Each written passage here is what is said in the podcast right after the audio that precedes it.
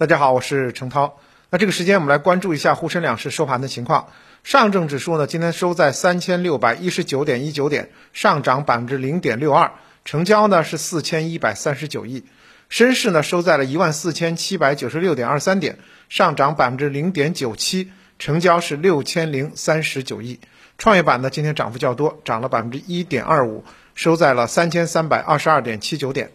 今天三大指数集体收涨，创业板涨幅呢超过百分之一，而市场成交量呢继续维持在一万亿的上方，成交量还是比较充足。文化传媒、游戏、中药板块出现了大涨，北向资金呢今天净买入超过八十亿元。从消息面来看呢，亚洲 AI 的软件巨头商汤 W 登陆了港交所主板，盘初呢就飙涨了百分之二十二。那么新股破发的情况下，有个股能够盘出上涨，非常的不易。那么商汤 W 的上涨呢，也带动了港股及 A 股市场科技股今天的集体暴动。那么 A 股市场呢，呃，看到芯片龙头紫光国微强势涨停，市值呢也超过了一千四百亿。计算机板块的个股像左江科技更是百分之二十的涨停板。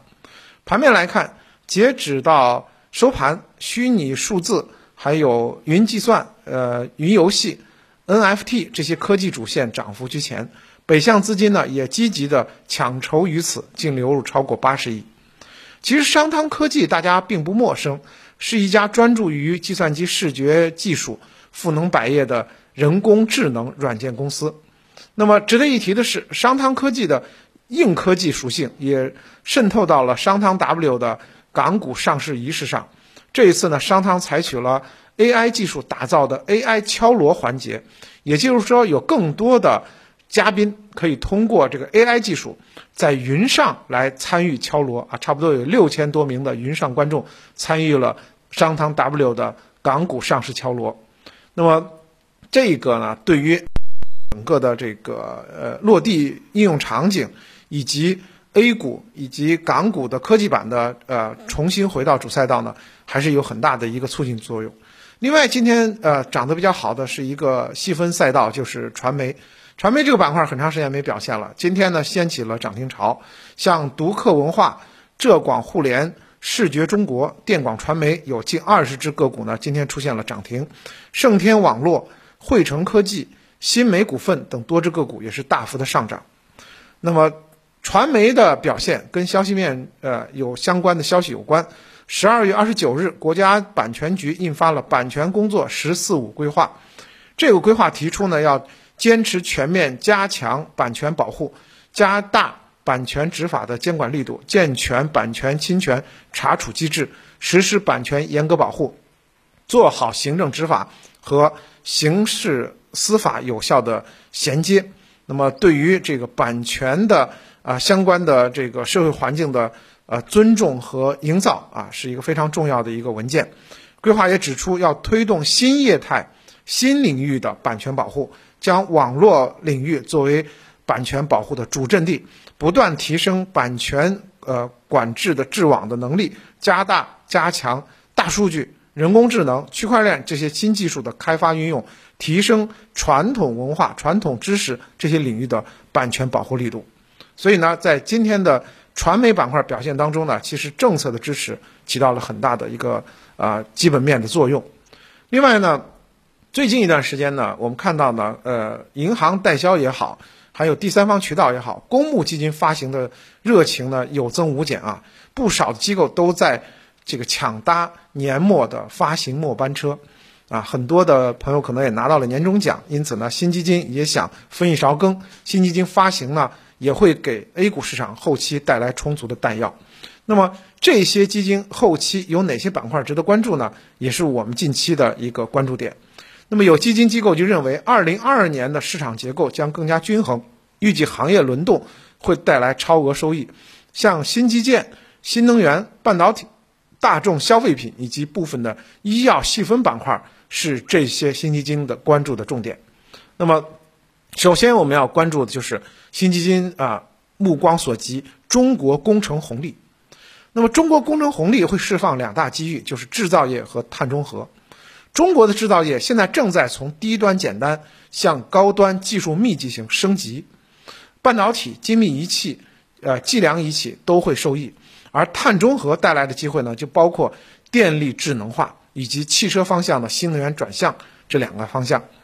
那么，公募基金普遍认为，明年市场机会呢，其实主要应该是在制造业和消费。消费方面呢，今年超跌的消费板块应该呢是打出了不错的空间，而制造业涵盖呢就比较广了，包括光伏、电动车、半导体这些受益的行业。从产业结构来讲的话，制造业中下游机会啊，包括大宗商品价格逐步的回归正常以后呢，会把利润从行业链条向中下游来转移，所以呢，继续看好制造业中下游的升级的机会，而。明年的流动性呢，比今年会更加充裕，因此 A 股市场整体还是向好的，特别是在高增速的行业和一些高增速的公司，比如说新能源产业链、半导体、高端白酒也都会受益。啊，银行、房地产、家电今年呢是打的比较低，相对比较低估，也有一定的估值修复的机会。当然，通过这个公募基金的认知，我们也会啊关注到明年一些受关注的热点板块。那么从操作来讲的话，当前的指数呢处于一个中期震荡的一个状态。那么昨天呢出现了比较大的跌幅，今天呢，啊盘中呢沪市又回到了三千六百点的上方。